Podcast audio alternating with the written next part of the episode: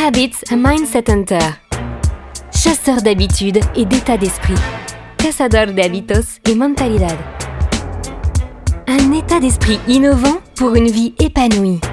Une émission de et avec Melika Badreddine. Bonjour et bienvenue. Aujourd'hui, on va parler de ce que c'est qu'une habitude. Une habitude, c'est une disposition qui est acquise plus ou moins de manière permanente et stable. Pourquoi je dis plus ou moins? Parce qu'effectivement, si on le fait une fois, forcément, ça ne deviendra pas une habitude, ça sera ni stable ni permanent. Donc, comme vous le savez, ça dépend uniquement de nous. Cette habitude, euh, ça devient une seconde nature. Plus on le fait, plus ça devient une seconde nature. Elle est en quelque sorte comme une sorte de super pouvoir qui facilite l'effort. Plus on fait les choses, plus c'est facile, plus c'est automatique, moins on se pose de questions. Et heureusement qu'on ne se pose pas de questions aussi quand on doit respirer, ça nous aide.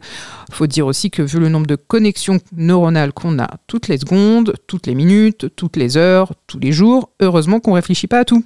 Le thème de l'habitude a été thématisé déjà par Aristote et par d'autres il y a déjà bien longtemps. Quand on parle d'habitude, qu'est-ce que ça veut dire?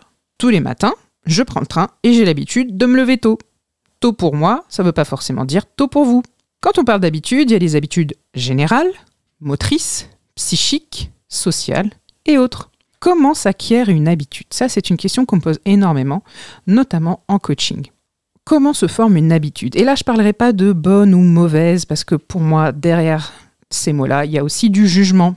Et il n'y a aucun intérêt à juger là-dessus. On parlera d'habitude aidante ou pas aidante, peu aidante ou très aidante. Comment se forme une habitude Il faut respecter certaines conditions. D'abord, bien entendu, la répétition. Il faut aussi un certain rythme, une certaine régularité, et l'apprentissage se fait de manière progressive.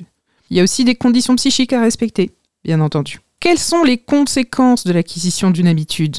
D'abord, il y a un automatisme qui se met en place, vous l'aurez compris. Il y a une sorte d'adaptation qui se met en place et il y a une facilitation de l'action vous pouvez euh, vous reporter euh, à des études qui ont été faites déjà dans, au XVIIIe siècle, hein, comme euh, influence de l'habitude sur la faculté de penser, notamment de Mène de Biran. Par ailleurs, comment on fait réellement pour prendre conscience des vertus des habitudes? Eh bien, les habitudes répondent à un besoin.